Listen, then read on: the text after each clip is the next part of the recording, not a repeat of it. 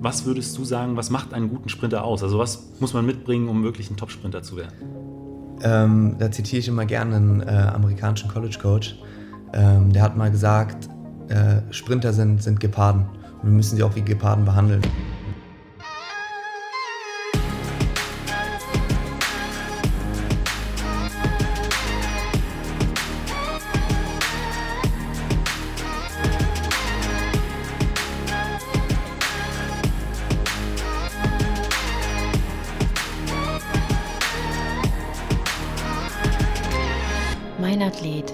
Leichtathletik-Podcast aus Frankfurt am Main.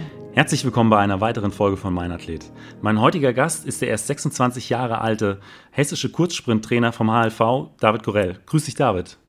Hi, Benjamin. Ähm, es freut mich als ehemaligen Kurzsprinter natürlich äh, ganz besonders, dich heute als meinen äh, ersten Trainergast in meiner Sendung zu haben.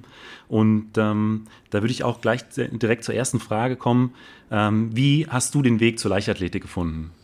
Ähm, ja, eine ganz lustige Geschichte. Mein ein alter Schulkamerad spricht mich, spricht mich auch immer wieder drauf an. Ähm, das war irgendwie mit 13, 14 Jahren, hat er gesagt, David, komm noch mit Leichtathletik-Training. Hatte ich erst nicht so Bock drauf. War dann aber dabei und bin dann mitgelaufen und habe dann erstmal selber ein paar Jahre Leichtathletik gemacht. Ähm, und er sagt mir heute auch immer wieder, hätte ich dich damals nicht gefragt, würdest du heute nicht da sein, wo ich jetzt gerade bin. Und was hast du damals für Disziplinen gemacht? Ähm, ich habe damals, ja, am Anfang habe ich mit einem Querbeet angefangen, sag ich mal. Und dann ist es so ein bisschen Richtung Sprint gegangen aber das Talent hat nicht ganz ausgereicht okay. und deswegen habe ich dann auch relativ schnell gewechselt, ja. Und für welchen Verein bist du dann damals gestartet? Mhm, das war der Wiesbadener Leichtathletikverein, WLV, okay. genau. Und ähm, wie kam es dann, äh, dass du gesagt hast, ich möchte, ich möchte Trainer werden? Also das äh, ja. gibt ja viele äh, Leichtathleten, aber der, der Schritt zum Trainer, ähm, den machen dann die wenigsten. Ja, ähm, Georg Schmidt, der jetzige Bundestrainer, äh, 800 Meter Mittelstrecke Männer, war damals mein Trainer und ja, wie gesagt, ich war relativ talentfrei, sage ich immer. Und dann hat er mich ähm, mit 18 schon so ein bisschen von der Seite angefangen zu bearbeiten, dass ich Trainer werden soll. Und dann war das, ich glaube, ich war 19 Jahre alt, gerade 19 geworden, da hat es dann geschafft, ähm, mich zu überreden, dass ich ähm, als Trainer anfange. Habe dann noch mein Abi gemacht in dem Jahr und habe dann auch relativ schnell angefangen, Sport zu studieren. Und ja, dann mit, mit 19 Jahren, also vor sieben Jahren, habe ich angefangen, Trainer zu werden. Also sehr, sehr, im sehr, sehr jungen Alter noch. Ja, also natürlich auch von der Trainingsgruppe erstmal entsprechend klein angefangen. Äh, das war dann irgendwas U14, U16 mäßig, ähm, aber hat sich dann ganz gut entwickelt, ja. Und dann hast du gleich gemerkt, okay, das liegt mir, da habe ich Spaß dran. Ja, ich weiß noch, dass am Anfang so ein bisschen in meinem Kopf äh, geschwört hat, dass ich vielleicht Polizist werden will. Okay. Ähm, aber das ist dann relativ schnell aus meinen, aus meinen Gedanken raus und dann war das Sportstudium stand relativ schnell fest. Ähm, ja, und seitdem hat es alles so, wie ich es mir damals vorgestellt habe. Bisher ist es alles so gelaufen, ja. Und hast du von Anfang an äh, den Plan gehabt, Kurzsprinttrainer zu werden oder äh, waren da deine äh, Vorstellungen am Anfang andere? Ähm, ich habe tatsächlich immer entweder im Laufbereich oder im Kurzsprintbereich. Das war auch das, mit dem ich mich so ein bisschen beschäftigt hatte damals immer. Ähm, also mit, mit, Läufern und mit, mit Sprintern ähm, dass es dann der Kurzsprintbereich geworden ist, ja, war, war vielleicht so ein bisschen, ein bisschen Zufall. Oder da ich damals mehr Athleten hatte, die im Kurzsprintbereich tätig waren, ist es dann der Kurzsprint geworden, ja. Und heute bist du ja nicht nur Landestrainer beim HLV für den Bereich Kurzsprint, äh, sondern du trainierst auch viele Athleten des Sprintteam Wetzlars, einem recht jungen Verein. Bist du Trainer des Vereins oder äh, Trainer des HLVs? Stehst du anderen Athleten offen? Wie äh, gestaltet sich das bei dir? Ja, also ähm, ich bin hauptamtlich angestellt beim, beim Landesverband, beim Hessischen Landesverband und ähm, beim Sprintteam arbeite ich ehrenamtlich äh, nebenbei. Das heißt, meine Haupttätigkeit ist wirklich hessische Athleten, egal für welchen Verein sie erstmal starten, wenn sie im Landeskader sind, zu betreuen. In deiner Trainingsgruppe äh, fällt einfach äh, auf, du hast äh, unglaublich viele, unglaublich schnelle Athleten. Sehr jung, ein sehr junges Team, äh, und mit ähm, Kevin Kranz und Michael Pohl auch zwei absolute Top-Sprinter.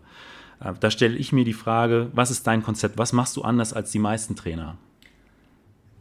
Ja, also ich versuche mich einfach an den erfolgreichen Ländern so ein bisschen zu orientieren. Ich gucke viel, was passiert in den USA, viel, was passiert in, in Großbritannien. Ähm, ich habe das Gefühl, da hinken wir einfach nur ein bisschen hinterher. Und erstmal aufzuholen und zu gucken, was machen die, ist so ein bisschen der erste Schritt. Ähm, außerdem versuche ich wirklich jeden Trainingsinhalt ähm, wissenschaftlich begründen zu können. Das ist für mich immer so ein bisschen das Problem. Wenn ich einen Trainingsinhalt nicht wissenschaftlich begründen kann, warum mache ich das? Ähm, dann, dann mache ich ihn nicht. Also ähm, wozu mache ich 10 mal 200 als Kurzsprinter, ähm, wenn die nicht richtig, richtig schnell sind? Oder 8 mal 300? Oder wozu mache ich 12 Wiederholungen im Krafttraining? Ähm, das sind so Sachen, die sind für mich nicht erklärbar. Und wenn sie mir jemand erklären kann, dann bin ich offen. Ähm, aber wir müssen alles mit einem Warum hinterfragen. Warum mache ich das? Und wenn es nicht physiologisch erklärbar ist, wirkt sich das positiv auf den Körper auf für einen Sprinter, ähm, dann mache ich sowas nicht. Und das wird teilweise zu wenig gemacht, glaube ich. Also, dass äh, im Regelfall Kurzsprinter einfach zu viel trainieren, würdest du das sagen? Ja, es kommt immer so ein bisschen auf den, auf den Typus an, aber ähm, ich würde schon sagen, dass wir deutlich weniger Umfang machen und eine deutlich höhere Intensität. Kurzsprint ist nun mal eine sehr kurze, hochintensive Sache und meiner Meinung, meiner Meinung nach sollte sich das Training auch so gestalten. Also äh, kurze und äh, schnelle Trainingseinheiten, genau. die sich wirklich nur auf Maximalgeschwindigkeit, Beschleunigung ja, äh, und diese Aspekte konzentrieren. Genau, wir müssen uns ja überlegen, wir brauchen schnell zuckende Muskelfasern und die schnell zuckenden Muskelfasern, die verabschieden sich halt nach ein paar Sekunden und die verabschieden sich auch im Krafttraining, wenn ich mehr als sechs Wiederholungen mache. Ähm, und will ich die langsam zuckenden Muskelfasern trainieren? Nicht unbedingt. Ähm, das heißt, das ganze Training sollte sich eigentlich danach ausrichten, wirklich die schnell zuckenden Fasern zu rekrutieren und zu hypertrophieren auch. Also sind die Pausen zwischen den Trainingseinheiten wahrscheinlich auch deutlich größer. Ihr werdet keine äh, genau, 14 also, Einheiten in der Woche. Nee, wir haben, wenn trainieren. ich jetzt mal wirklich Einheiten, die das System stark belasten, sind es eigentlich vier Stück die Woche. Das sind vier relativ anstrengende Einheiten. Für einen Langsprinter wäre das jetzt nichts Anstrengendes, aber ich sage jetzt mal, für die Kurzsprinter ist es schon was Belastendes. Und dann haben die zwei Einheiten die Woche noch, die sind ganz easy, wo es um Regeneration, Mobility und so ein Zeug geht. Und äh, wie schaffst du es, deine Athleten zu motivieren? Ich glaube, Motivation sollte ein bisschen mit einem Erfolg kommen. Also ich rede jetzt nicht davon, dass ein Athlet deutscher Meister werden muss oder ähm, international starten muss. Aber wenn man merkt, es tut sich was im Körper, ich verbessere mich, dann ist es erstmal für einen Trainer relativ entspannt, weil es ein Selbstläufer ist. Äh, Probleme haben wir dann, wenn ein Athlet verletzt ist, wenn äh, es mal nicht so läuft. Ähm, ja, da muss man an die appellieren. Da tut so eine große Trainingsgruppe auch gut.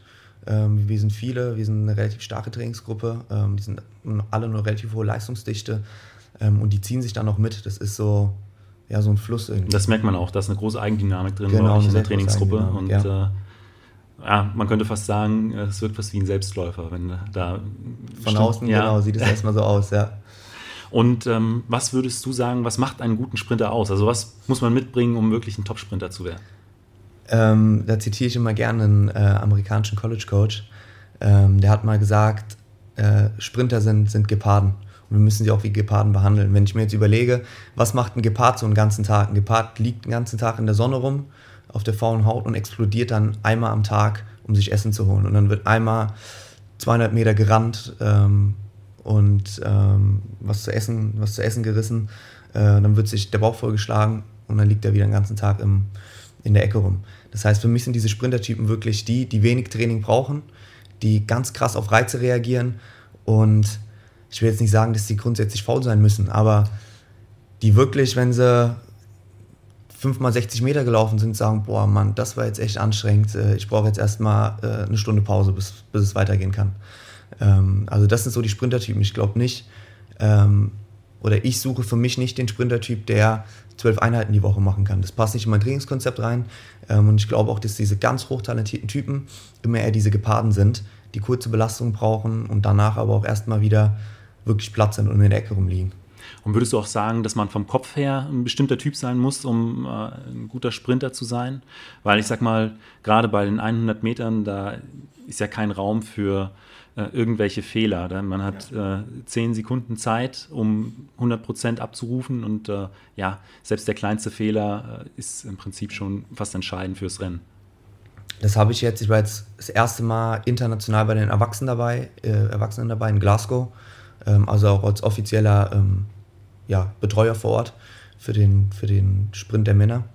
Ähm, und da ist mir das erste Mal klar geworden, was international abgeht. Das sind richtige, richtige Killer im Kopf. Ja, dieses abgedroschene, ich ziehe es jetzt einfach durch ähm, und bin voll im Modus. Ich ziehe fast in den Krieg, sage ich mal, wenn ja. ich da äh, auf die Bahn gehe. Ähm, das sieht man, oder habe ich jetzt bei den Europameisterschaften bei den anderen Ländern mehr gesehen als bei uns. Dieses, okay, ähm, jetzt, ab jetzt ist Krieg und jetzt gebe ich alles. Und würdest du sagen, dass man das auch noch irgendwie mit ins Training reinbringen müsste? Ich, äh, ja. Quasi Mentaltraining? Ich habe äh, viel, viel gesprochen äh, mit den Bundestrainern vor Ort oder auch danach, weil mich das sehr, sehr beschäftigt hat, gerade dieses Thema.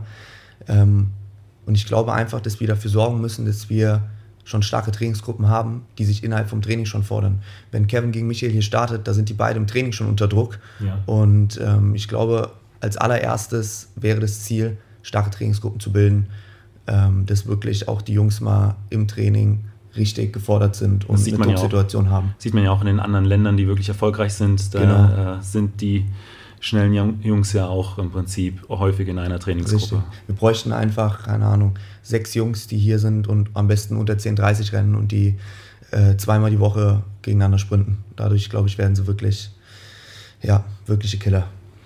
Und ähm, würdest du sagen, dass die 100 Meter und die 200 Meter vom Trainingsansatz äh, als zwei völlig komplett unterschiedliche Disziplinen zu betrachten sind? Also häufig ähm, ja, schert man das ja über einen Kamm. Ja.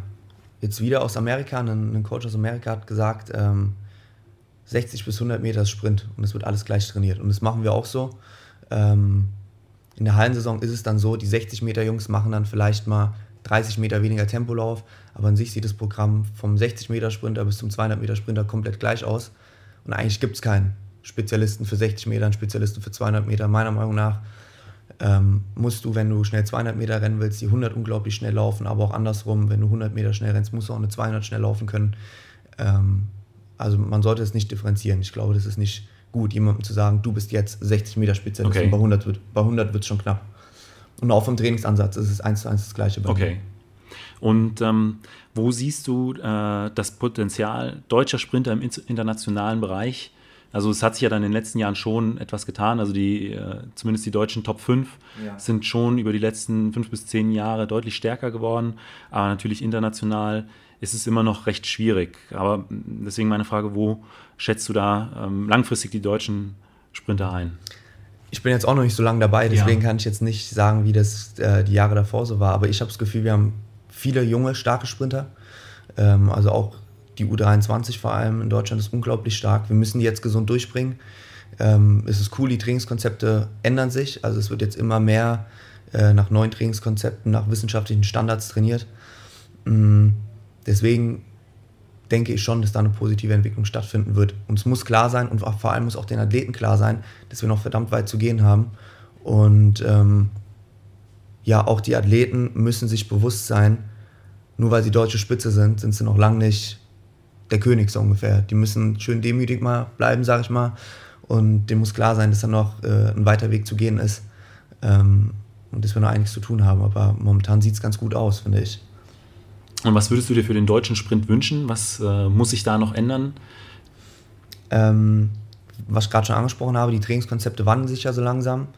Äh, starke Trainingsgruppen muss es mehr geben. Es kann nicht sein, dass der eine Sprinter alleine dort trainiert, der andere Sprinter trainiert alleine da. Die müssen zusammen, die müssen zusammen äh, werden, damit sie wirklich innerhalb von starken Trainingsgruppen trainieren können. Ähm, wir müssen unbedingt die Talente gesund durchbringen was aber mit den neuen Trainingskonzepten besser geht, wenn wir nicht mehr ganz so viel belasten, sondern denen auch mehr Zeit geben, um sich zu erholen. Ähm, ja, und ein bisschen Umdenken im Kopf der Athleten muss teilweise stattfinden. Ja. Wir haben schon einige, die sind äh, voll auf dem richtigen Weg, aber da muss auch ein bisschen Umdenken stattfinden. Und äh, von diesen äh, Trainingskonzepten oder Trainingsgruppenkonzepten, die du angesprochen hast, ist da schon etwas auf den Weg gebracht? Also würdest du da auch sagen, da tut sich schon was oder ist das eher noch so ein Schritt, der vor, vor dem deutschen Sprint steht. Ich glaube, ähm, dass da wirklich konzeptionell äh, was passiert, das hat, ist noch nicht geschehen. Ja. Äh, wird vielleicht noch geschehen, da bin ich jetzt auch nicht ähm, komplett in den Prozessen mit drin. Ich bekomme da immer nebenbei ein bisschen was mit. Ähm, aber bisher ist da konzeptionell noch nichts angepeilt, glaube ich, dass ähm, wir wirklich die starken Trainingsgruppen komplett oder die starken Athleten äh, zusammen in Trainingsgruppen packen. Okay. Wie wichtig ist mittlerweile eigentlich Technik im Kurzsprint? In den letzten Monaten konnte man immer wieder verschiedenes Equipment sehen, was äh, Sprinter im Training nutzen. Habt ihr auch äh, da aufgerüstet und würdest du sagen, ist sowas sinnvoll? Äh, wir haben tatsächlich jetzt in den letzten, in den letzten Monaten stark aufgerüstet mit einem 1080 Sprint, ähm, ein ziemliches Hightech-Gerät für Zugunterstützung, Zugwiderstandsläufe. Ähm, es hilft uns auf jeden Fall. Wir können damit viele Daten erfassen. Ähm, es hilft uns auch, das Training ein bisschen besser auszusteuern. Ähm, aber ich zitiere immer sehr gerne Jürgen Sammer, der ja auch ein verdammt erfolgreicher Trainer war. Äh, wenn ich dem von irgendwelchen neuen Sachen, neuem Equipment erzähle, sagt er immer, ich habe eine Stoppuhr und ich habe ein Maßband. Ähm, und ich kriege es auch so hin ungefähr. Also man muss sich bewusst sein, dass es nicht das Allheilmittel ist, da jetzt die coolste Technik stehen zu haben. Ähm, aber uns hilft es schon, auch Bewegung zu analysieren, äh, weil wir, wie gesagt, Daten sammeln können damit. Ich glaube, dass man die Athleten damit nicht verrückt machen darf. Die Athleten sollen einfach ihr Ding machen im Training wie immer. Ja. Und mit allem, was wir dann an, an Output bekommen von den, von den technischen Geräten, äh, damit beschäftige ich mich als Trainer. Aber die Athleten sollen da gar nicht äh, groß nachdenken, ob sie einen Schlitten hinter sich herziehen oder an so einem Hightech-Gerät ziehen. Also du hast auch trotzdem noch eine Stoppuhr und ein Maßband dabei. Tatsächlich, ja. Ich hatte es ja direkt schon am Anfang angesprochen. Unter anderem Kevin Kranz ist bei dir in der Trainingsgruppe. Ich weiß noch aus meiner Zeit bei der Eintracht, dass Kevin damals kurz davor stand, seine Trainings- oder seine Sportlerkarriere an den Nagel zu hängen. Hatte damals eine Bestzeit von circa elf Sekunden, ist das richtig? Ja. Wie kam es dazu, dass du ihn motivieren konntest, bei dir zu trainieren und wie ist es dir gelungen, so unglaublich viel aus ihm herauszuholen? Ja, tatsächlich. Er war immer wieder von, von, von Verletzungen geplagt, hatte immer wieder Probleme mit seinen Waden. Hat dann, glaube ich, auch schon ja, ein, zwei, drei Monate nicht mehr trainiert gehabt und dann bin ich zu seinem alten Trainer hingegangen, habe gefragt, äh, ich würde es mal probieren, würde mich mit dem Kevin zusammensetzen und ähm, gucken, ob man ihn vielleicht noch hinbekommen kann.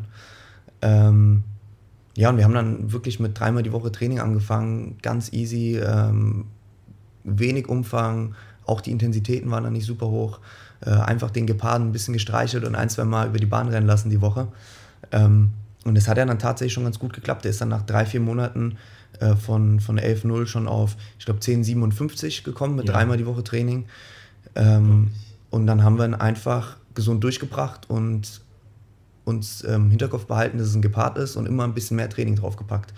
Ähm, ja, und dann ging das jetzt ähm, relativ schnell. Ich sage mal jetzt die Hallensaison mit der 656, ähm, das war schon mal ein richtiges Ausrufezeichen. Das war schon wirklich richtig. Mit Klasse-Niveau, kann man dann schon sagen. Ja, also. auf irgendwo da in der Nähe zumindest. Ja. Und die drei Trainingseinheiten, die du dann am Anfang mit ihm durchgezogen hast, war das eher Krafttraining? Waren das wirklich nur ähm, ein, zwei Sprints?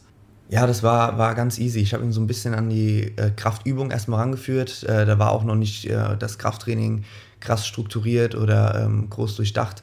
Da war einfach äh, ein bisschen an die Übung ranführen. Ähm, und dann haben wir vor allem das, was er schon gut könnte, konnte, noch ein bisschen ausgeprägt. Wir haben äh, weiterhin viel beschleunigt, weil er das eh sehr, sehr gut konnte. Ein bisschen im freien Sprint gearbeitet. Ähm, ja, dann haben wir zweimal die Woche ein bisschen gerannt. Ich weiß noch, wir haben gar keine Tempoläufe zu der Zeit gemacht, weil wenn wir Tempoläufe gemacht haben, auch wenn es nur zwei, drei waren, immer die Wade ein bisschen gezickt hat. Und ähm, ja, das waren zwei läuferische Einheiten die Woche und eine ganz lockere Krafteinheit. Nach meinem Verständnis ist es ja so, dass man die 100 Meter in mehrere äh, Segmente aufteilen kann. Sprich, äh, die Reaktionszeit am Anfang, dann äh, der, der Start, der, die ersten Schritte aus dem Block, dann die Beschleunigungsphase, die Maximalgeschwindigkeitsphase und dann eben der Teil, in dem man wieder etwas langsamer wird. Würdest du den 100-Meter-Sprint auch so betrachten? Tatsächlich habe ich anfangs ähnlich gedacht wie du. Ähm, jetzt sehe ich das Ding aber eher als einen kompletten Lauf. Also ich nehme mal die ersten zwei Schritte raus. Ähm, ab dann sollte es vom Technikbild alles relativ ähnlich sein. Ich steuere äh, den ganzen Lauf die ähnliche Muskulatur an. Wir laufen hauptsächlich über den, über den Po und die Oberschenkelrückseite. Und das würde ich ab, am liebsten ab dem dritten, vierten Schritt haben, dass wir ziehend dann weiter beschleunigen, schon mit einem relativ starken Kniehub am Anfang beschleunigen. So fällt es uns leicht, ähm, ich sag mal bei 30 Meter oder 35 Meter das Umstellen, was es dann eigentlich gar nicht mehr gibt, ja, genau. äh, zu gestalten. Weil das ist, glaube ich, ein, großer, ähm, ein großes Problem äh, bei dem alten Modell gewesen wir haben beschleunigt und dann sollten wir plötzlich bei einer sauhohen Geschwindigkeit den Sprintschritt umstellen. Von einem Drücken hinten plötzlich in den Ziehen kommen. Und äh, du kannst dir vorstellen, bei richtig hohen Geschwindigkeiten ein technisches Bild umzustellen, ist so gut wie gar nicht möglich. Und wenn, dann geht Zeit drauf. Das heißt, ähm, der Lauf sollte von Anfang an äh, technisch schon relativ ähnlich dem, dem freien Sprint hinten sein. Das heißt, mit viel Knie beschleunigen, über die Beuger laufen, über den, über den Po laufen. Ähm, ja gut, und dass wir hinten eine abfallende Geschwindigkeit haben, das ist dann einfach energetisch bestimmt. Ja. Das hat jetzt erstmal nichts groß ähm, technisches Modell zu tun, aber natürlich haben wir hinten eine, eine, eine abfallende Geschwindigkeit. Also würdest du sagen, dass man äh, die meiste Zeit dadurch rausholt, dass eben diese Übergangsphasen äh, genau, also, gehen? dass wir ja gar keine Umstellung mehr haben, ja. sag ich mal, sondern dass das alles äh, ein rhythmischer, flüssiger Lauf ist, ohne groß, große Umstellung. In diesem Jahr 2019 gibt es ja auch gleich mehrere Saisonhöhepunkte. Ähm, in kommenden Monaten bzw. Wochen ist die Staffel-WM in Japan, dann gibt es die deutschen Meisterschaften im Sommer und in Doha im Oktober finden dann die Weltmeisterschaften statt. Wie gestaltet ihr das Training oder den grundsätzlichen Trainingsaufbau, dass ihr auf so viele Wettkampfhöhepunkte fit seid? Ähm, ja, da hat sich auch so das Trainingskonzept ein bisschen, bisschen verändert. Jörg Möckel, der Bundestrainer, hat ähm, mich damals gefragt, ob ich meine Abschlussarbeit über die Blockperiodisierung schreiben kann. Ähm, Habe ich dann auch gemacht. Und ähm, jetzt gestaltet sich auch die ganze Saison, das ganze Jahr über, wird nach der Blockperiodisierung geplant. Und so sind wir tatsächlich in der Lage, ich sag mal, äh, zehn Höhepunkte sind gar kein Problem zu realisieren. Okay. Das heißt, ähm, es ist kein Problem, jetzt im, im, im Mai fit zu sein. Der Kevin hat ja dann noch U23 DM, U23 EM im Juni und Juli, dann muss er auch wieder fit sein. Dann im August direkt schon wieder die deutschen Meisterschaften, dann kommt Doha. Ähm, ja, das sind auch einfach ähm, wieder viel Wissenschaft. Ähm, wenn wir uns den Körper angucken, ist es eigentlich kein Problem, wenn man da ein paar Gesetzmäßigkeiten beachtet, äh, den Körper, ich sag mal, spätestens alle vier Wochen wieder auf einen, auf einen Höhepunkt zu bringen ähm, und ihn da äh, maximal leistungsfähig zu machen. Natürlich entwickelt sich es von der Saison, dann geht es immer ein bisschen höher und in der Hoffnung ist Kevin dann in Doha am schnellsten. Ähm, das heißt, er wird jetzt wahrscheinlich in, bei der Staffel-WM in Yokohama keine 10-10 laufen, aber eine 10-20 oder 10-25 sollte er auch da schon, da schon drauf ja. haben. Blockperiodisierung, für jeden, der interessiert ist, der sollte sich auf jeden Fall mal angucken. Da ist es ähm, deutlich einfacher, ähm, vor allem eine Saison mit so vielen Höhenpunkten zu bestreiten. Was heißt das genau? Wo ist da äh, im Speziellen der Unterschied zwischen ja. der äh, alten Aufbauweise? Also tatsächlich ähm, konzentrieren wir uns in den einzelnen Blöcken auf relativ wenig äh, auszubildende Fähigkeiten. Das heißt, ähm, dieser, so ein kompletter Zyklus unterteilt sich in eine Akkumulation, einen anreichernden Block, eine Transmutation, einen umwandelnden Block und dann haben wir die Realisation, der äh, ausnutzende Block. Ähm, und in diesen einzelnen Blöcken konzentrieren wir uns auf relativ wenig äh, Fähigkeiten, die wir ausbilden wollen. In der Akkumulation, in der wir jetzt gerade noch so sind, ähm, konzentrieren wir uns auf die Kraftfähigkeit und ein, ja, den Stoffwechsel. Das heißt, wir machen Tempoläufe und bilden Kraft viel aus. Im nächsten Block äh, konzentrieren wir uns dann vor allem auf die Schnellkraftfähigkeit und die, die Sprintfähigkeit. Und ähm, der Realisationsblock, ähm, da geht es dann eigentlich nur darum, den Athleten auszuruhen, ihn in die Ecke zu legen, dass er zu Kräften kommt. Und am Ende so eine Realisation findet dann immer ein Wettkampf statt.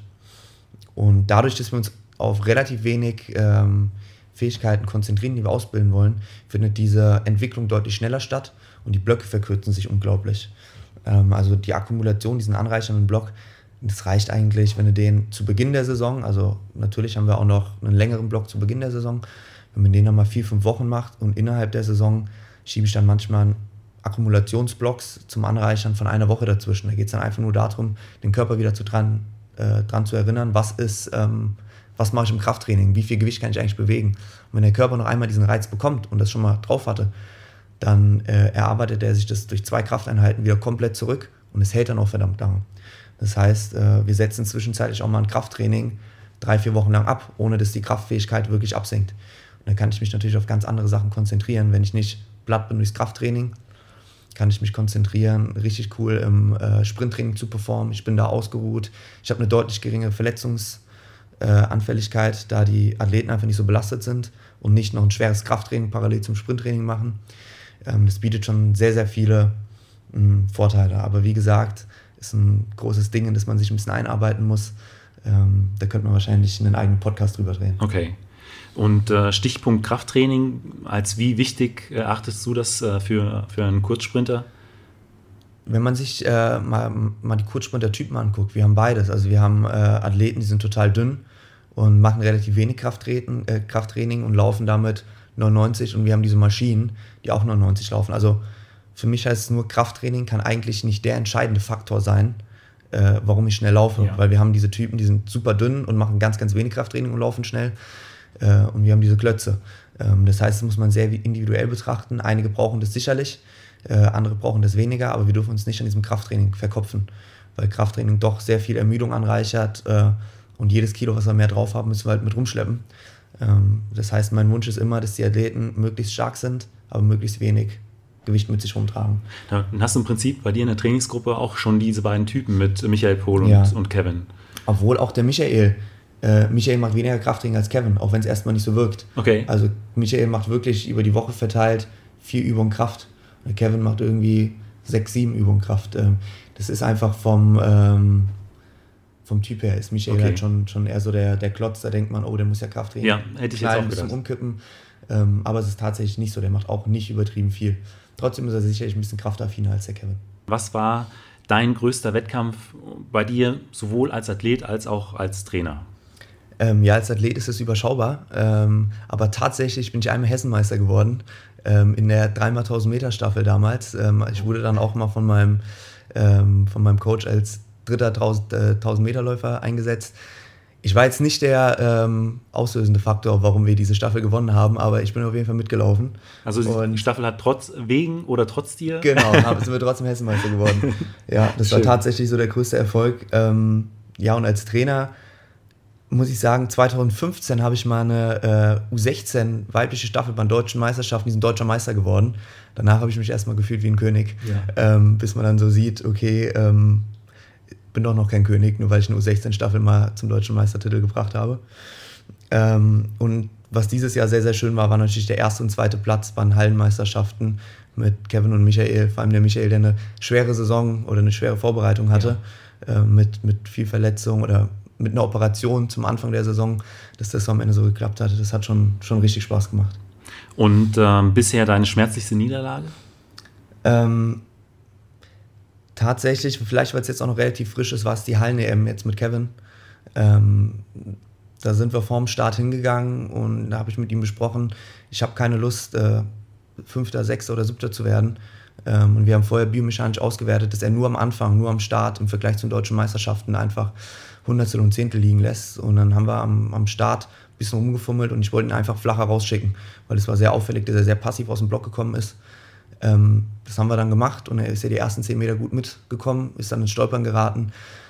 Ich glaube, wäre das Ding durchgelaufen, hätte er auf jeden Fall eine Medaille gemacht. Und das hat schon, schon wehgetan. Da ist er dann ins Straucheln gekommen und ähm, ja, konnte, es, konnte die Vorlage einfach nicht halten. Weil die, der Winkel zu steil war, oder? Ja, wahrscheinlich war so ein bisschen, ich sag mal, bei deutschen Meisterschaften hat er einen sehr ähnlichen Winkel gehabt. Ähm, das konnte er halten, aber da war wahrscheinlich einfach doch bei den Europameisterschaften ein bisschen mehr Anspannung dabei. Äh, und da ist er dann doch nicht ganz so frei gelaufen. Dann funktioniert die Bewegung doch nicht ganz so schnell, wenn man nicht so frei ist. Und dann ähm, ja, ist er da einfach ins Stolpern geraten. Und äh, das hat ihm dann auch so, er braucht ein bisschen, um zu realisieren, ähm, das hat ihm dann auch schon, schon wehgetan.